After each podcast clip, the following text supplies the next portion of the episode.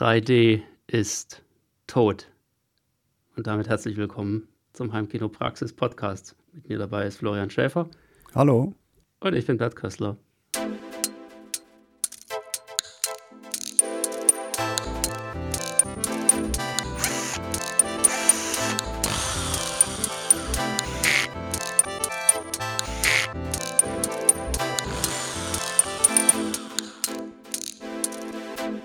Heimkinopraxis Podcast. Nein, 3D ist natürlich nicht tot. Also das kann man jetzt sehen, wie man will. Egal, was man da sagt, man bekommt immer ganz viel Gegenwind. Das ist völlig egal, wie man es anstellt. Nein, wir stellen uns heute auf die Seite, dass 3D, also 3D-Bild, nicht unbedingt ganz tot ist. Es ist nicht mehr so gehypt, wie es vielleicht vor fünf Jahren noch war. Aber da geht definitiv schon noch ein bisschen was. Wir wollen heute mal so ein bisschen drüber quatschen, wie 3D im Heimkino ja, sich äh, am besten umsetzen lässt, beziehungsweise was eigentlich da wirklich zu empfehlen ist und was nicht. Und ich glaube, da steigen wir gerade mal ein. Wo gibt es überhaupt 3D im Heimkino? Also wie kommt man da ran? Ähm, welche Möglichkeiten hat man technisch eigentlich? Also von der Technik her angefangen geht es ja erstmal darum, die beiden Augen da irgendwie reinzubekommen. Das heißt, man hat linkes Auge, äh, rechtes Auge und die kann man in verschiedene Arten und Weise ablegen oder sind in verschiedener Art und Weise abgelegt zu finden. Also ja, die, die weniger eleganten Formate, die aber durchaus ganz oft und viel benutzt werden, sind eben Side-by-Side -Side oder Top-Bottom. Das heißt, da werden, wie die Namen schon auf Englisch sagen, die Bilder nebeneinander oder übereinander zusammen zu einem großen Frame geklopft, weil dann hat man natürlich kein Synchronisationsproblem mehr. Dann ist es immer in einem Bild drin und wird eben vom Beamer oder so wieder auseinandergeschnitten. Und da das ganz primitive Operationen sind, kann das auch jeder 3D-fähige Fernseher oder Beamer dann so ein Side-by-Side -Side oder Top-Bottom darstellen. Meine ich zumindest, also alle, alle, die ich kenne. Da muss man aber gegebenenfalls rumdrücken, weil äh, das halt nicht, nicht unbedingt mit automatischer Erkennung einhergeht. Ja, genau. Und die können nicht unbedingt den Bildinhalt erkennen, aber wenn man denen sagt, dass es so ist, dann machen die das halt einfach mal. Was auch lustige Effekte haben kann, wenn man das bei einem nicht Side-by-Side-Bild macht. Dann hat man halt irgendwie so die eine Hälfte vom Bild mit dem einen Auge breit gezogen und die andere Hälfte mit dem anderen Auge. Genau, es gibt es noch gestaucht oder nicht gestaucht ja. ja. Im Endeffekt ist es aber ein Auflösungsverlust. Ja, also die, die horizontale oder vertikale Auflösung halbiert sich dabei einfach. Ähm, und das Bild wird einfach hochgezogen. Also jedes ähm, Pixel ist dann praktisch einfach, ähm, wird dann einfach zweimal übereinander abgebildet. Das ist die, die einfache Variante davon.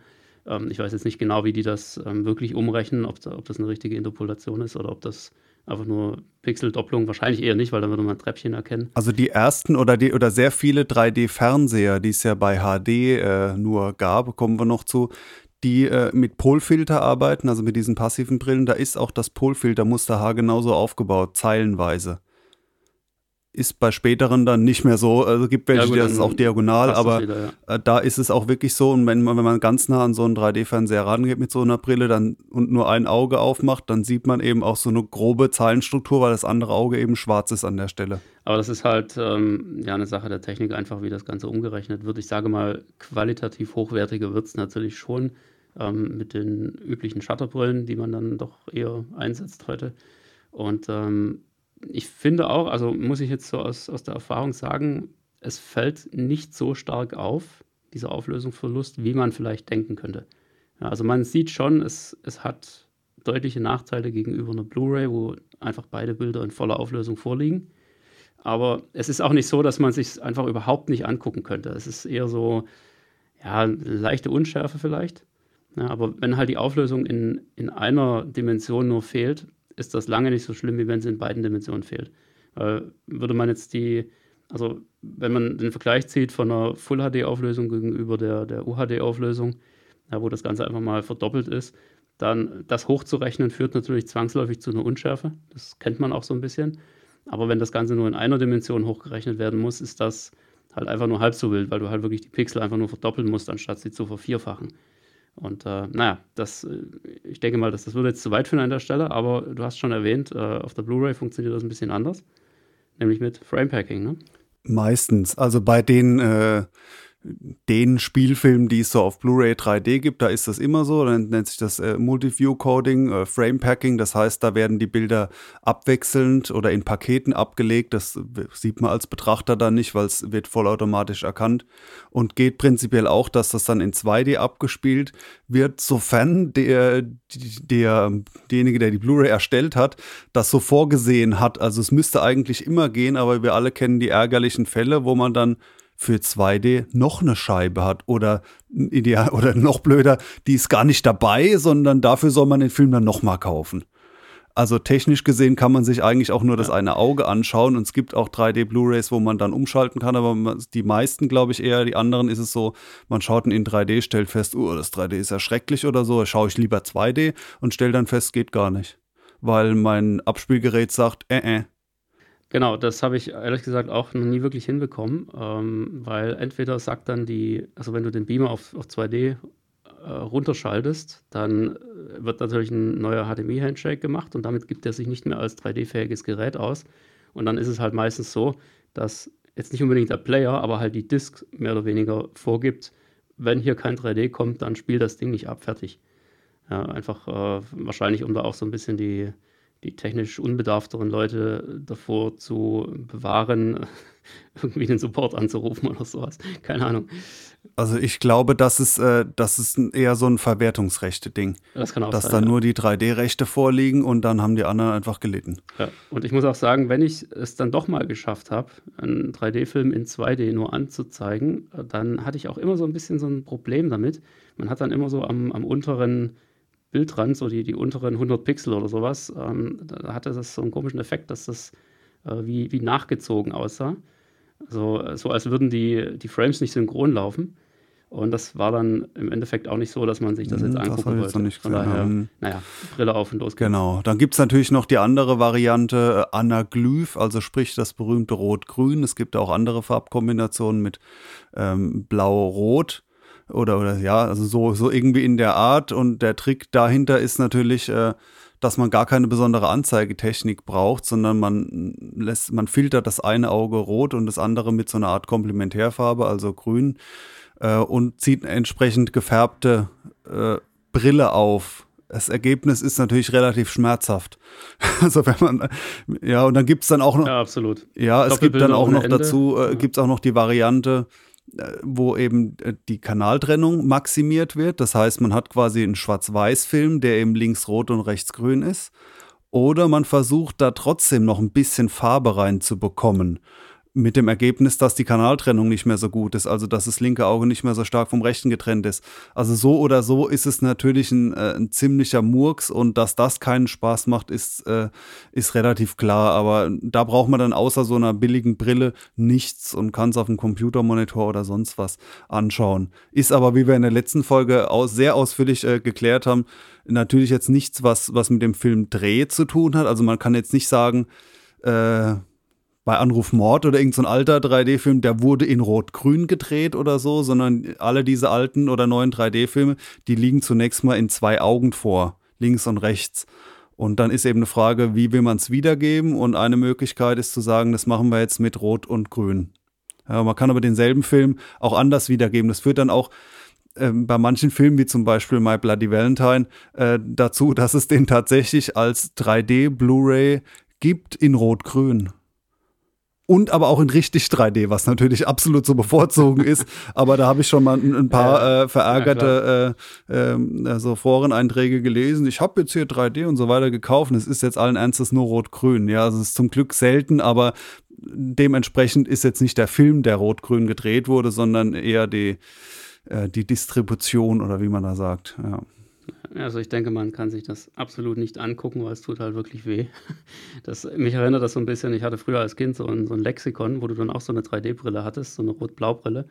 Und ähm, dann konntest du da die Bilder in dem Lexikon manchmal in 3D mhm. angucken. Uh, das war absolut faszinierend für damalige Verhältnisse, aber. Ja, genau, man ja. kann es auch drucken, klar, es ist, hat schon was, ja. Das, es ist irgendwo, hat seine Berechtigung, ganz klar, aber es ist jetzt nicht, dass man irgendwie sagt, ja, ich gucke mir da jetzt mal so einen Zwei-Stunden-Film damit an, weil hm, das ist so wahnsinnig faszinierend. Aber dann kommen wir mal zu den ernstzunehmenderen ja. Äh, Techniken, sowas wiederzugeben mit anderen Brillen und direkt daran anschließen tut eine andere Technik, die äh, wenig verbreitet ist, aber technisch ein bisschen ähnlich funktioniert. Und zwar die so eine RGB-Technik, die, ursprüngliche Firma, die das mal designt hat, die ist, glaube ich, äh, Infitech oder sowas. Und das hat dann äh, als Dolby 3D äh, ein bisschen Karriere gemacht, also wurde da aufgekauft. Ist in einigen 3D-Kinos genauso zu finden.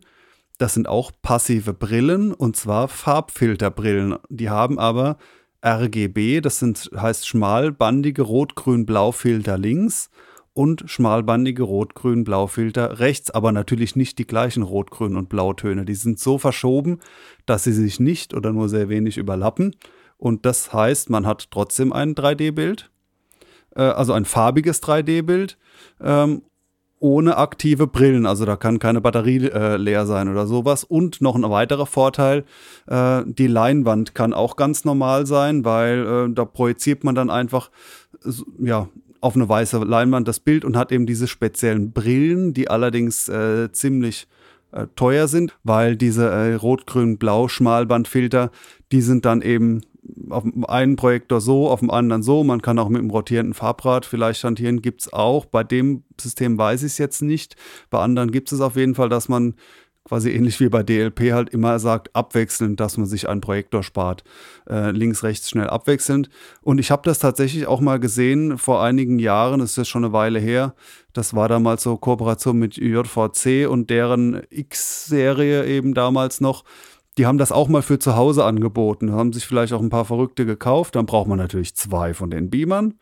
Äh, einer mit so einer Scheibe, eine andere mit der anderen Scheibe und kann sich dann diese passiven Brillen kaufen funktioniert so gesehen auch zu Hause. Aber die zwei Beamer müssen natürlich auch entsprechend angesteuert werden, weil aus einem Blu-ray-Player oder AV-Verstärker oder so kommen natürlich nicht zwei Signale raus, die dann auch noch für links und rechts getrennt sind, sondern da muss dann entsprechende Vorschaltbox noch dran und so weiter. Also das wäre schon eher eine exotischere Technik, aber dieses ähm, Dolby 3D heißt das, meine ich, mit RGB-Filtern, das gibt es tatsächlich auch und sogar auch für den Heimbereich. Ja, und was wir dann natürlich eher im Kino heute haben, also äh, wenn man heute ins Kino geht und noch einen 3D-Film sieht, dann äh, haben wir da die, die Polfiltertechnik im Einsatz. Ne? Äh, ich vermute so zu, zu 90 Prozent oder sowas. Also äh, Real D ist ja die Firma da hauptsächlich dahinter, die das dann kommerziell vertreibt. Also diese Ray-Ban-mäßigen Brillen, sage ich mal, mit einem ganz dünnen, schrottigen äh, Folie drin, die halt, wenn sie verkratzt ist und so weiter, auch entsprechend räudigen Eindruck macht. Aber man kann prinzipiell auch solche in höherwertig äh, mitnehmen und, und dann selber verwenden. Sind so billige, billige Einwegbrillen meistens. Man kann, ja, weiß ich, Mehrweg hat sich da nicht so, so sehr durchgesetzt, geht natürlich prinzipiell auch, aber es sind eben billigste Brillen da gibt es aber auch noch zwei Varianten, um noch ins Detail zu gehen. Äh, zirkular polarisiert, also dann ist die Polarisation beim einen Auge linksdrehend, beim anderen rechtsdrehend. Oder linear polarisierend, dann ist es eben so, wer XY in der Achse, das hat dann den Nachteil, wenn ich den Kopf etwas zur Seite neige, beginne ich das andere Bild zu sehen vom anderen Auge. Dafür ist aber äh, irgendwie hm. die, weiß ich nicht, äh, Kanaltrennung oder irgendein anderer Parameter ist dafür bei linear ein Stück besser, aber das Zirkulare hat sich eigentlich faktisch bei den Polfilter-Sachen durchgesetzt. Also auch wenn man es zu Hause findet beim Fernseher, dann ist es doch in aller Regel diese Art Brillen. Aber ich meine, es gab vereinzelt auch mal linear polarisiert. Also da gibt es sogar noch zwei Varianten, die erstmal nicht zu unterscheiden sind von außen. Ja, Im Grunde eigentlich immer dann, wenn es wirklich eine Passivbrille ist.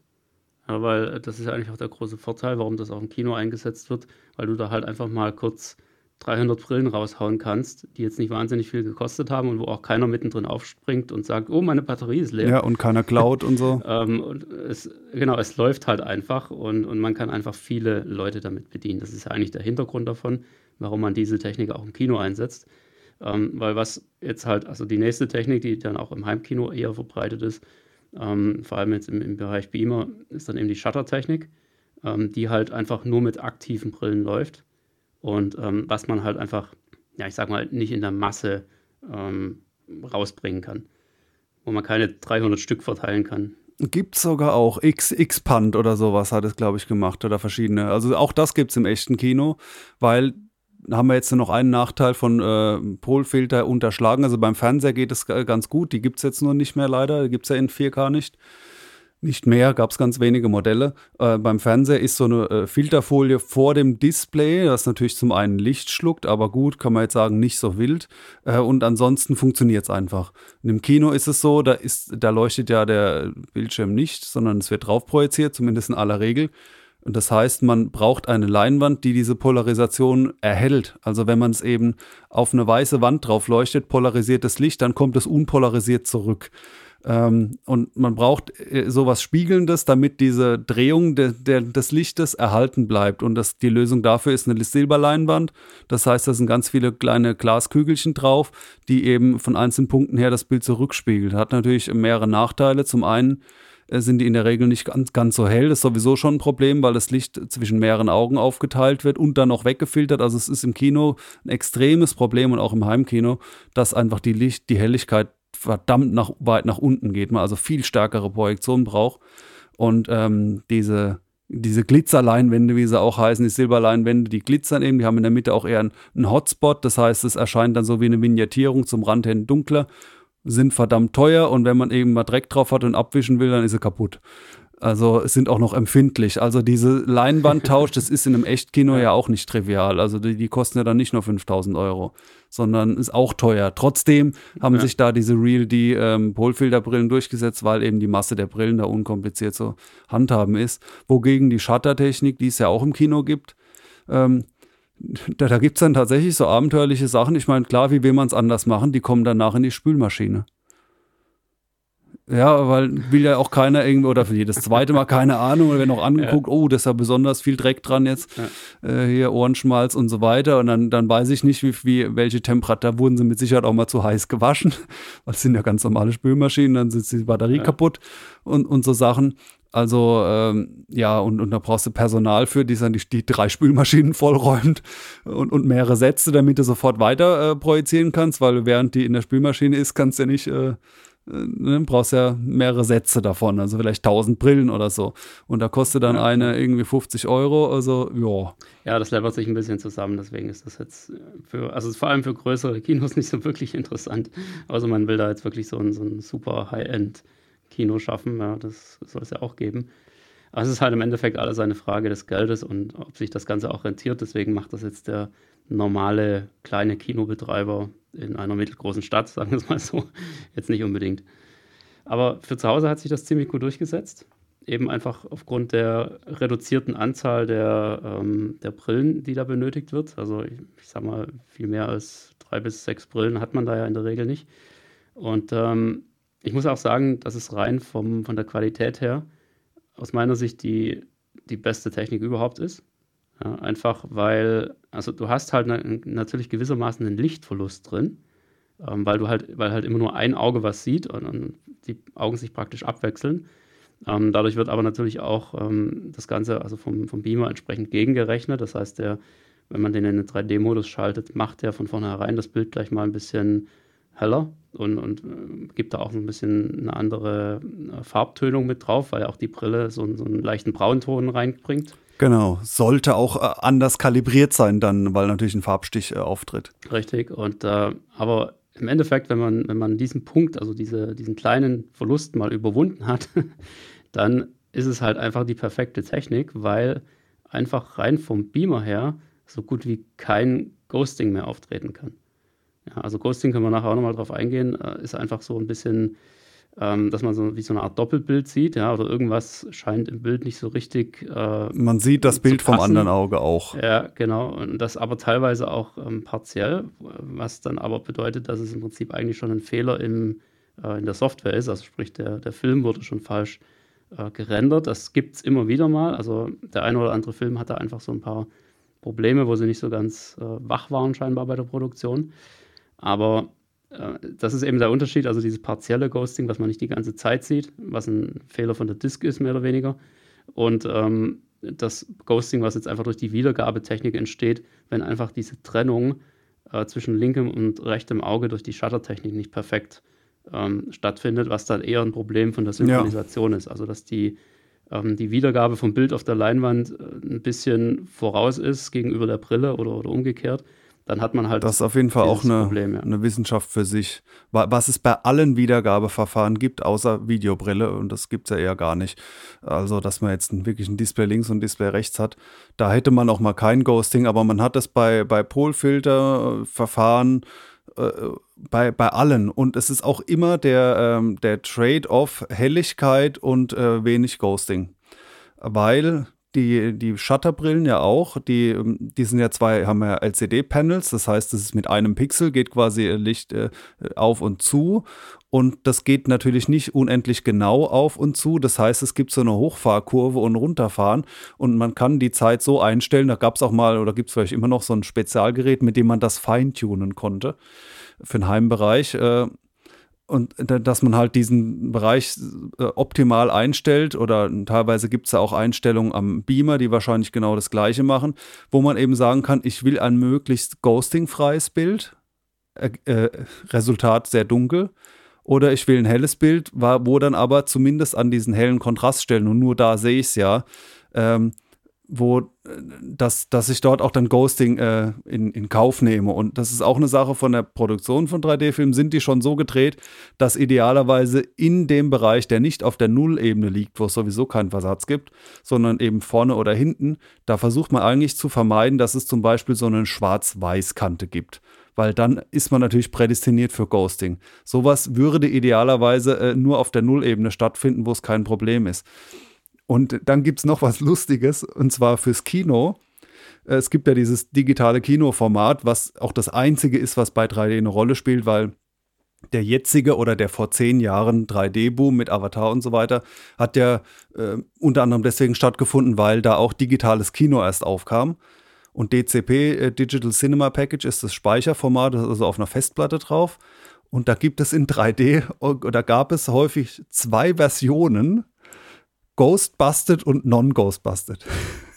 Das heißt, um diesem Ghosting vorzubeugen, was man natürlich theoretisch auch mit dem Prozessor noch danach tun könnte, gab es auch Versionen, in denen dann eben diese Hochkontraststellen äh, schon äh, im Vorfeld so entschärft wurden, damit die wahrscheinlich weniger zu Ghosting führen. Also selbst das gibt's. Das ist absolut faszinierend. ja, aber äh, gerade im Bereich der Shuttertechnik, also ich glaube, man, man kann das auch noch ein bisschen äh, genauer erklären, dass, dass man da so ein bisschen mehr eine, eine Vorstellung davon hat, weil ähm, Ghosting ist ja eigentlich eines der Kernthemen, wenn es um 3D zu Hause im Kino geht. Ähm, man kann sich das eigentlich so vorstellen, was die Shutterbrillen angeht. Ähm, im, im, einfachsten Fall ist immer ein Auge offen und das andere zu. Und sobald das eine zumacht, geht im gleichen Moment das andere auf und dadurch hat man im Prinzip den perfekten Wechsel. Und wenn man jetzt mehr Helligkeit möchte, dann würde man das Ganze eher so machen, dass das eine Auge schon aufgeht, während das andere auch noch offen ist und das praktisch so ein bisschen immer nachzieht. Ja, dadurch hat man teilweise beide Augen offen und bekommt mehr Helligkeit, aber eben auch Ghosting, weil man ein leichtes Doppelbild sieht. Und der umgekehrte Fall, das eine Auge geht zu, während das andere aber auch noch zu ist. Und das andere macht dann erst ein kleines bisschen versetzt auf und dadurch ist Ghosting definitiv weg, aber die Helligkeit sinkt natürlich weiter ab. Also, dass es ins andere Bild hinein geöffnet wird. Ich glaube, aber das bin ich mir auch nicht ganz sicher, ist, das ist nicht der Fall. Aber das Problem besteht trotzdem, weil die eben nicht unendlich steil hochlaufen. Also, die machen ja nicht innerhalb von Mikrosekunden auf, sondern das läuft in der Kurve nach oben. Und sprich, diese Kurve, äh, die kann man eben überlappend machen. So gesehen siehst du dann doch was natürlich vom anderen Auge. Oder so, dass die gesamte Kurve nur innerhalb des einen Auges stattfindet, mit dem Ergebnis, dass die Belichtungszeit kürzer ist. Genau. Ein Problem, was es da auch noch gibt, im, Geg zu, äh, im Gegensatz zu normalem 2D-Kino, ist, dass es überhaupt eine Schließzeit fürs Auge gibt. Also die Helligkeit, die kann man, sofern man noch den Headroom hat, ausgleichen, indem man einfach mehr Licht drauf ballert oder zwei Projektoren hat oder sowas. Also man verliert ja mehr als die Hälfte an Licht, weil die Filter schlucken ja auch noch was. Ähm, aber das andere ist beim normalen Film, zumindest mal beim digitalen Kino äh, und auch in anderer Weise gelöst zum analogen seit einigen Jahren, ist es ja so, ich sehe das Bild so lange, bis das nächste Bild kommt. Das heißt, es gibt keine Dunkelzeit. Das ist wie ein PC-Monitor, da gibt es immer das nächste Bild, das nächste Bild. Früher, in den Anfängen des Kinos, war es so, dass ja immer das Bild gezeigt wurde, dann wurde es weitergezogen, da ist dann dunkel und dann wird das nächste Bild gezeigt. Und in diesem Weiterziehphase gibt es dann so einen Propeller, der damit synchronisiert ist, eine Sektorenblende, die äh, den Projektor kurz dunkel macht. Und dadurch gibt es eben auch charakteristisches Flackern. Also jetzt nicht mit Ruckeln gleichzusetzen, weil Ruckeln wäre ja, dass es zu wenige Bilder gibt, sondern dass eben zwischen den Bildern dunkel ist. Und das ist so eine Hell-Dunkel-Schwankung, die natürlich beim einen Bild mehr auffällt, beim anderen weniger. Also bei hellen Szenen fällt es besonders auf, weil da die Wahrnehmung sehr empfindlich ist. Äh, und das Problem besteht erstmal bei den Shutterbrillen, dass man auf einmal denkt, hä, warum ruckelt denn hier alles so? Das merkt man auch, wenn man eine Lampe anhat Gut, die hat vielleicht noch eine Eigenfrequenz, 50 Hertz oder sowas, und, und dreht den Kopf durch den Raum und sieht auf einmal wie so ein altes OLED-Display oder so, was so eine gepulste Frequenz hat. Das war, hä, die Brille, die, die macht da offenbar was. Und ist ein sehr flackeriges Bild. Und da gibt es noch einen Trick, wie man das äh, verringern kann. Das ist dann Double oder Triple Flash.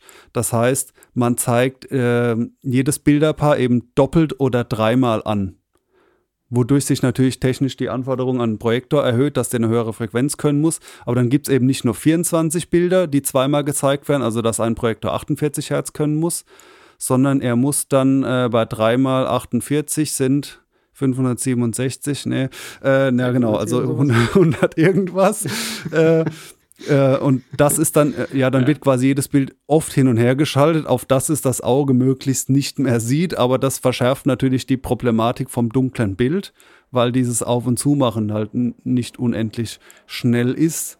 Was es auch noch im, im Kino gibt, also nur so, jetzt hier noch so ein paar äh, alte Lagerfeuergeschichten auszupacken, äh, da gibt es ja entweder diese zwei Projektoren, da hat man immerhin mehr Licht, mit dann einem Filter hier, einem Filter da, die müssen natürlich gut eingestellt sein.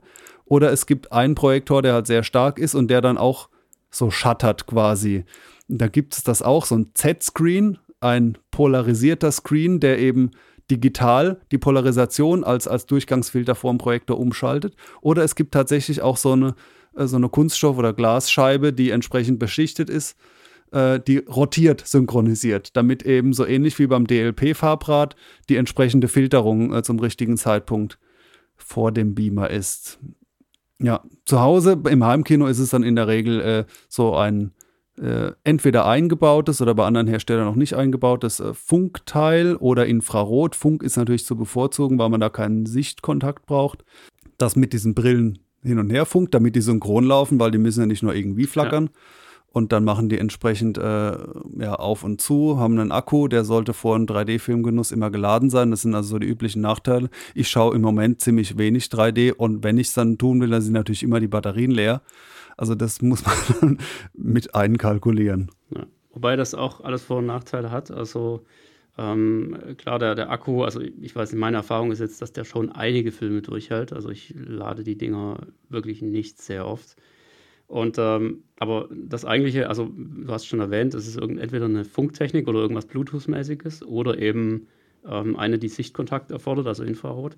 Das ist eigentlich nicht so mega tragisch, ja, weil in der Regel ist es so, dass du diesen Sender, also diesen Infrarotsender, einfach auf die Leinwand richtest und durch die Reflexion ja. an der Leinwand von diesem Infrarotlicht bekommt die Brille trotzdem ihr Signal. Das funktioniert ziemlich gut. Was allerdings dabei nicht mehr funktioniert, ähm, ist die Fernsteuerung der Geräte, wenn sie mit im Raum sind. Ja, weil die natürlich dann permanent von diesem Infrarotsignal möglicherweise abgelenkt werden und die eigentlichen Befehle der Fernbedienung nicht mehr akzeptieren. Also den Fall hatte ich ganz konkret mit einer Logitech Harmony. Und äh, als mein, mein Beamer, ist ein älteres Mitsubishi-Modell von 2011 äh, noch, und der ja, das hat nicht so richtig harmoniert, hat nicht so wirklich Spaß gemacht. Und da kann ich auch einfach mal so den Tipp geben, da gibt es wunderbare unabhängige Hersteller für 3D-Brillen, die dann praktisch für diverse Beamer-Modelle einfach Alternativen anbieten, die dann eben nicht mehr auf Infrarot oder sowas äh, arbeiten, sondern tatsächlich ähm, Bluetooth-mäßig. Und ähm, das ist insofern auch besser, weil du auch das, das Thema mit den Brillen erwähnt hast, dass die teilweise auch ein bisschen ja, unbequem sein können und so, ähm, dass da eben wirklich auch eine vernünftige Brille dann dabei ist, äh, die in meinem Fall auch deutlich leichter war und größeres Sichtfeld hatte und einfach auch viel bequemer war als die Originalbrillen und dann eben auch dieses Problem mit dem Infrarot weg war. Und das äh, war jetzt wirklich nicht übermäßig teuer in meinem Fall und ähm, hat mich aber gefühlt ja eine ganz andere 3D-Ära sozusagen katapultiert. Ja, während die Originalbrillen noch irgendwie so 150 Euro das Stück gekostet haben, ähm, ist halt einfach der, der Nachbau, der deutlich besser ist, für 30 oder 40 Euro pro Brille zu haben. Und ich finde, das ist dann schon eine Sache, die kann man durchaus mal machen. Ja, und auch nicht jedem passt jede 3D-Brille gleich gut. Also das äh, kann auch der eine diese und andere jene bevorzugen. Aber was, glaube ich, schon jetzt so nebenbei klar geworden ist, dass es natürlich, äh, ich sage jetzt natürlich, verschiedene 3D-Brillen mit den unterschiedlichen Techniken gibt. Also wenn man einfach nur bei Amazon 3D-Brille eingibt und dann die, die billigste oder die nächstbeste kauft, dann kann gut sein, dass die einfach überhaupt gar nicht kompatibel ist. Also da muss man schon sehr genau schauen, äh, ja, ist es Shutter und dann welches Shutter-Protokoll ist es, also ist es kompatibel zu dem, was ich da betreiben möchte, das auf jeden Fall vorher prüfen. Und Brillen ist ja insgesamt auch so ein Thema. Also ich hatte es ja im letzten ausführlichen Podcast, dass ich da ja mit ähm, dem Thema 3D insgesamt äh, doch mal sehr intensiv bewandert war.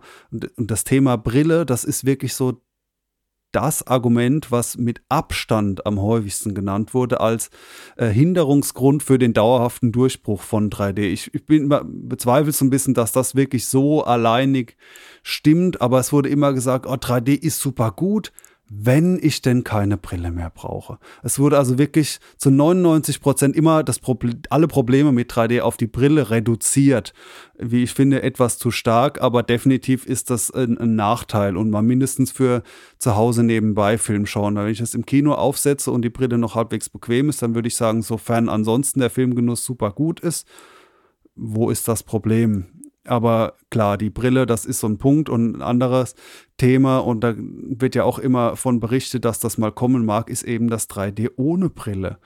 Ich kenne da x äh, Techniken, weil es ist ja auch nicht neu und da gibt es diverse Anläufe, äh, wie man das machen kann. Zum Beispiel gibt es Displays, die das können oder die es noch gab, die so langsam wieder äh, vom Markt genommen wurden, wo man als ein Betrachter das anschauen kann, weil es eben quasi auf die Augen projiziert wird. Also eins leicht nach links, eins nach rechts. Dann gibt es welche, die mehrere Betrachter vertragen. Ähm, mit aufwendiger CPU-Ansteuerung hinten dran oder auch in passiver Art und Weise. Teilweise geht die Auflösung dadurch runter, weil man eben ein Vielfaches an Pixeln braucht im Hintergrund. Ähm, oder, oder, oder. Also es gibt so ein paar übliche Ansätze und äh, ja, nicht nur eben vor zehn Jahren, sondern auch so die letzten Jahre in meinem äh, Berufsleben in einer anderen Branche war ich da regelmäßig über die Fachmessen und sonstige Präsentationen äh, in Kontakt mit Herstellern, die da irgendwelche Wunderprototypen gezeigt haben mit seht her, hier haben wir das neue 3D ohne Brille. Nein, es ist wirklich ganz, habt ihr noch nicht gesehen, super gut. Also diesmal ist es wirklich perfekt, nicht so schlecht wie sonst. Und dann angeschaut und dann, ja, okay, gut, halt äh, leider doch nicht besser geworden. Beziehungsweise ja, halt für einen Betrachter geht's, für zwei, die sich nicht bewegen und hat so, so sehr krasse Einschränkungen, wo ich dann immer gesagt habe, also wenn sich das beim, bei der leichtesten Zuckung das 3D-Bild schon zerfällt, dann ziehe ich ehrlich gesagt lieber eine Brille auf. Also ich meine, ich, ich stimme zu, dass es scheiße ja. ist, eine extra Brille da zu brauchen, ja, absolut. Aber äh, die Alternativen, die ich bisher gesehen habe, die haben leider auch eher nichts getaugt, um es mal so zu sagen. Im Kino kenne ich das Ganze nur theoretisch, welche Möglichkeiten es da geben soll, das auch noch auf einer großen Leinwand umzusetzen. Praktisch habe ich es noch nie gesehen. Und auch wenn es immer heißt, ja, wenn dann der neue Avatar und James Cameron, der bringt dann den Zaubertrick, den noch keiner gesehen hat und das ist alles und so weiter. Ähm, das ist jetzt natürlich spekulativ, aber ich bin da sehr skeptisch, dass da demnächst irgendwie so diese Brillenproblematik und die Kanaltrennung, dass es weggezaubert wird und 200 Leute in einem Kinosaal ohne Brille tolles 3D sehen. Also äh, ich lasse mich da sehr gerne überraschen, aber ich glaube ehrlich gesagt in den nächsten Jahren nicht dran. Ja, absolut. Ich bin da auch tierisch gespannt, was äh, der gute alte James da aus seiner Zauberkiste rausholen will. Wobei, wenn ich es irgendeinem zutraue, äh, das Thema noch in den Griff zu kriegen, dann ist es wirklich er.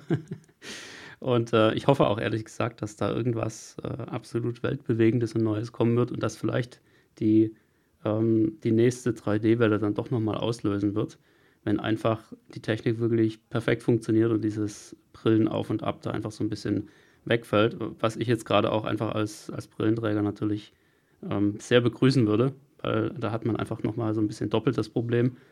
Ja, es geht zwar schon mit zwei Brillen übereinander, es, die Dinger sind tatsächlich darauf ausgelegt und es funktioniert auch, aber es ist trotzdem irgendwie gewissermaßen nervig. Ich nehme es halt in Kauf, weil es, der Effekt ist dann doch irgendwo so gut, dass er überwiegt im Endeffekt. 3D-Fernseher ist ja aktuell tot, kann man leider, muss man leider sagen. Also da gab es ja einen Technologiewechsel eben von Full HD-Panels zu 4K-Panels. Und das war dann auch so der Punkt, wo 3D sowieso so ein bisschen äh, am äh, Zurückgehen war. Und da haben wohl dann die meisten Fernsehersteller gesagt, nee, wir bauen jetzt auch gar keine 3D-Fernseher mehr. Man hätte natürlich Shuttertechnik oder auch Polfiltertechnik genauso gut in 4K bringen können. Das heißt, genauso gut stimmt nicht. Durch diese höhere Pixeldichte war zumindest die Polfiltertechnik schon ein bisschen schwieriger, wie ich von den Herstellern gehört habe. Aber jetzt sind die ja mittlerweile auch so groß, die Fernseher. Also ich behaupte mal, gegangen wäre es schon. Und mindestens mit den Shutterbrillen hätte man das auf jeden Fall hingekriegt. Das kriegt man ja bei den Beamern auch hin. Und die sind technisch äh, nicht so ausgereift, weil sie eben in kleineren Stückzahlen verkauft werden.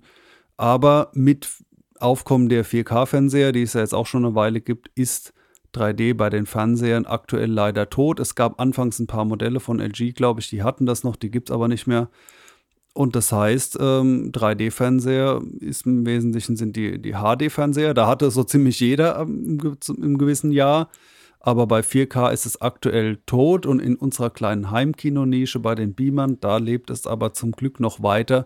Also von den Herstellern, die alle diese Preisklasse so ein paar tausend Euro äh, bedienen, da kann es jeder Beamer. Man braucht natürlich die Brille und gegebenenfalls den Sender, aber es ist ein bezahlbares Vergnügen, weil es ja in dem Fall auch mit der weißen Leinwand funktioniert.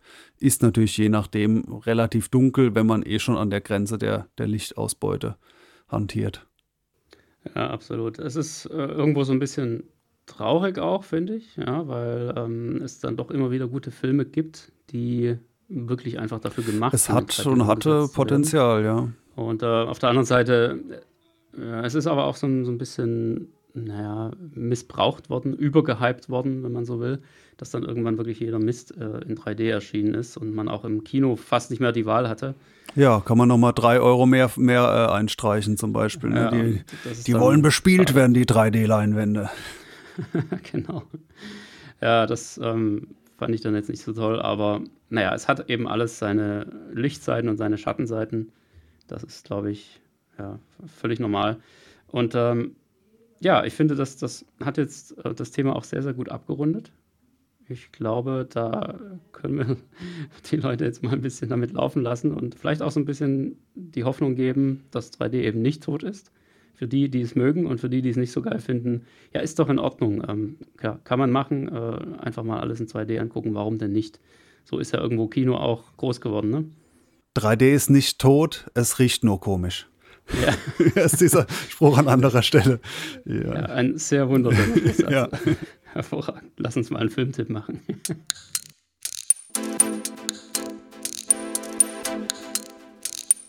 Der Heimkinopraxis Filmtipp. Ja, und passend zum Thema 3D, ähm, von mir gibt es jetzt nur wirklich einen normalen Filmtipp, ja. für, für, einen normalen Film. Äh, ich glaube, es ist der 3D-Film schlechthin. Und ja, ich glaube, die meisten wissen jetzt schon, was jetzt kommt. Es könnte eigentlich banaler nicht sein. Es geht um Gravity. Ich habe jetzt echt, jetzt habe ich sogar gedacht Avatar, aber gut, das wäre dann noch ein bisschen zu banal gewesen. gut, immerhin Gravity. Nee, nee, Gravity, ja, okay. nee überhaupt nicht. Das, das wäre zu banal. Ja. Gravity ist dann doch ein bisschen jünger noch, ich glaube 2012, wenn ich es richtig weiß. Ähm, und es ist einfach vor dem Hintergrund der 3D-Film schlechthin, weil er halt einfach perfekt dafür gemacht wurde. Einfach diese ganzen, also gerade die Anfangsszene, diese ersten zehn Minuten, die da der, der Freiflug im Weltall sozusagen ist, was ja auch eine, äh, eine einzige Kameraeinstellung ist, also zumindest. Äh der Film ist fast komplett eine einzige Plansequenz, hauptsächlich am Computer entstanden, aber mir persönlich gefällt er auch sehr gut, ja. Ja, das ist, der macht einfach tierisch Spaß und das ist sehr, sehr beeindruckend, vor allem, weil die da halt auch mit dem Sound entsprechend arbeiten. Ja, also die, es ist, macht zwar überhaupt keinen Sinn jetzt äh, aus äh, Weltraumsicht, ja, weil man ja den, den Funkkontakt die ganze Zeit hört und es macht überhaupt keinen Sinn, dass der Funkkontakt oder die, die Sprache dabei einmal hinten um einen rumgeht. Aber äh, es ist natürlich dem Effekt und äh, ja, dem Effekt einfach sehr, sehr zuträglich. Und das macht einfach tierisch Spaß, diese ersten zehn Minuten einfach anzugucken. Ähm, ich glaube, man muss da jetzt auch nicht über den Film selbst so wahnsinnig viel sagen, dass er jetzt äh, kein logisches und dramaturgisches Meisterwerk ist, würde ich mal sagen. Das, das wissen wir, also diejenigen, die den Film gesehen haben. Ähm, er ist halt sehr beeindruckend. Es ist ein, ein wahnsinnig guter 3D-Vorführfilm aus meiner Sicht. Und ich würde jetzt eigentlich fast lieber diesen Filmtipp mal dazu nutzen, mal so eine kleine ähm, naja, so eine kleine Idee in den Raum zu werfen. Und zwar gibt es ja von Gravity die 3D Blu-ray, also sprich den, äh, ja, den mhm. tatsächlichen Film mit 3D-Bild, äh, auch als wunderschönes Steelbook, weiß nicht, ob es noch erhältlich ist. Und es gibt mittlerweile auch eine Version in Dolby Atmos. Ich habe die sogar. Ich weiß nicht, ob das noch eine neue ist. Diamond Lux Version heißt die. Ja, exakt. Äh. Und jetzt ist die Preisfrage: Wie kriegt man es hin, das 3D-Bild und den 3D-Sound gleichzeitig abzuspielen? Irgendeine spontane Idee? Äh, schon, aber ich glaube, das müssen wir, das ist dann, ich weiß nicht, wie legal das Ganze ist. Also es gibt natürlich technische Verrenkungen, irgendwie zwei Sachen gleichzeitig abzuspielen und so. Aber man kann natürlich auch die Dateien da raus operieren und, ähm, und äh, ja, Computerart und Weise äh, wieder zusammenklöppeln. Dann ist man aber eben im Bereich, sage ich jetzt mal, Raubkopieren so ein bisschen unterwegs. Äh, ich habe tatsächlich beide Versionen. Ja. Ähm, und, und will das auch mal. Nee, das darf ich jetzt nicht sagen, dass ich das machen will. Also ich habe gedacht, es wäre vielleicht interessant, sowas zu tun. äh, ja, genau. Äh, aber es ist auf jeden Fall auch so ein Paradebeispiel. Äh, man kann sich über viele so Sachen aufregen. Was machen die da für eine Scheiße? also, bei diesen Veröffentlichungen. Es gibt so geiles Rohmaterial, ja, der ist alles da, ja. Es gibt, und was auch drauf ist, ja. es ist, das braucht man vielleicht nicht unbedingt, aber fand ich sehr interessant bei der Diamond Deluxe Version, ist ein Silent Mix drauf ohne Soundtrack. Der ist zwar ziemlich gut, der Soundtrack, passt toll rein, aber es ist wirklich mal ein Erlebnis, den Film ohne äh, Musik zu hören weil dann ist er wirklich viel beklemmender, weil halt, manche kennen das vielleicht von Ballerspielen oder so, wo es auch ähnlich ist, Musik aus und dann hat man wirklich so nur den eigenen Herzschlag und so weiter. Ja. Und es ist wirklich, äh, ja, der ist viel bedrückender ohne Musik. Es ist aber auch, ein, also das auch auf dieser Diamond Lux Version drauf. Aber warum wird das nicht zusammengepackt? Oder es gibt ja auch jetzt Filme, 2D Blu-ray, 3D Blu-ray 4K und der 3D-Sound ist dann nur auf 4K, könnte aber technisch auch auf den anderen drauf sein. Also es ist ein bisschen traurig, dass, äh, dass es so eine Entweder-Oder-Veranstaltung irgendwie ja. äh, häufig ist. Und vor allem danach bei, bei Filmen, wo es sich wirklich lohnt. Also ein anderes Beispiel ist Ready Player One. Den ist auch nur in 3D-Bild, aber mit äh, normalem 5.1 Sound und dann eben auch mit äh, Dolby Atmos, aber ohne 3D-Bild wiederum gibt. Ja, und das ist ein super Dolby ähm, Atmos Sound. Ja, absolut. Und auch ein, ein super 3D. Also es ist wirklich traurig und deswegen, die Frage habe ich mich schon, schon oft gestellt, wie kriegt man es hin? Und ich würde da jetzt auch gar nicht mal unbedingt den, den illegalen Weg äh, an schneiden, ja, der vielleicht auch jetzt halt nur bei uns illegal ist. Also da, zum Beispiel, wenn du in die Schweiz gehst oder in der Schweiz wohnst, hast du ja ganz andere äh, rechtliche Ausgangssituationen, ähm, wo du viel mehr darfst äh, als bei uns. Ja. Und ist jetzt natürlich die Frage, wenn ich jetzt mit meinem ganzen Equipment in die Schweiz gehe, dass dort jemandem schenke, der dort wohnt, der macht das dann für mich und dann schenkt er mir das zurück. Ja, ist das dann immer noch illegal? Also, da wirst du an der Grenze verhaftet. so viel ist klar. ist, glaube ich, eine ganz interessante Fragestellung. Ähm, ja, was jetzt aber auch wirklich äh, heißt, ich würde mir alleine schon den Aufwand nicht machen wollen, da irgendwie anzufangen, die Dateien oder was auch immer da raus zu extrahieren und äh, anders äh, anzuordnen. Ja, da kann man ja alles mit MKV und so, das Format kann das ja. Aber ähm, so richtig geil ist es, glaube ich, auch nicht. Ähm, meine Idee geht eher wirklich in die Richtung, dass man zwei Player hat und einmal die eine Disk einlegt und einmal die andere und das dann irgendwie synchron gestartet bekommt. Ja, man muss dann halt einfach die Verzögerungszeiten von seinen Playern kennen. Wie lange brauchen die, bis der Film wirklich losläuft, um äh, dann über ein entsprechendes Startmakro das Ganze so in Gang zu setzen und den Ton halt über das eine und das Bild über das andere direkt an den Beamer ähm, weiterzugeben, dass das Ganze halt am Ende wieder synchron läuft. Ähm, ja, wer die Challenge auf sich nehmen will, ich bin gespannt. Ähm, lasst uns das gerne wissen, wenn er es geschafft hat ja, damit wäre dann, glaube ich, für diese Folge äh, auch äh, genug über 3D gesagt. Solltet ihr noch äh, weiteren Informationsbedarf haben zu diesem Thema, lasst es uns wissen. Ansonsten werden wir uns sicher nochmal 3D widmen, aber als nächstes wahrscheinlich wieder dem 3D-Sound, der doch etwas mehr in Mode ist. Aber solltet ihr Wunschthemen haben, etc., ist immer gern äh, genommen. der Input. Bis zum nächsten Mal.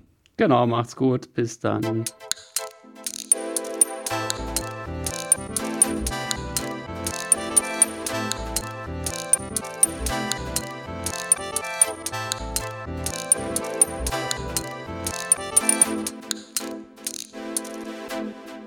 Der Heimkinopraxis Podcast, präsentiert von www.heimkino-praxis.de, der Seite rund ums Heimkino.